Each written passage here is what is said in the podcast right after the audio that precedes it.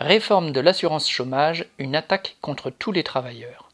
Alors que la réforme de l'assurance chômage est entrée en vigueur le 1er octobre, la presse annonce que Pôle Emploi distribue des bracelets de sécurité et installe des boîtiers d'alarme dans ses agences, au moins en Île-de-France.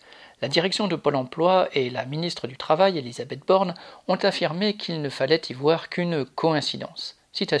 C'est extrêmement choquant d'entretenir une confusion avec la réforme de l'assurance chômage, fin de citation, a déclaré la ministre.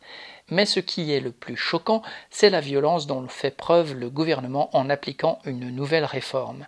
Selon les chiffres de l'UNEDIC, au moins 1,5 million de chômeurs vont voir leur allocation baisser en moyenne de 17%. Pour ceux qui travaillent entre 3 et 6 mois dans l'année, l'indemnité de 885 euros par mois en moyenne passera après la réforme à 621 euros. Sous prétexte de lutter contre la précarité, le nouveau mode de calcul des allocations va faire basculer dans encore plus de difficultés et de misère des familles entières, puisque le travail intérimaire et les contrats courts sont le quotidien d'une large fraction de la classe ouvrière. Cette réforme ne créera aucun emploi stable. Ce que vient d'obtenir le MEDEF, ce ne sont pas des moyens pour lutter contre le chômage, mais une arme pour contraindre les chômeurs à travailler pour n'importe quelle paye et faire ainsi pression sur les salaires de tous les travailleurs.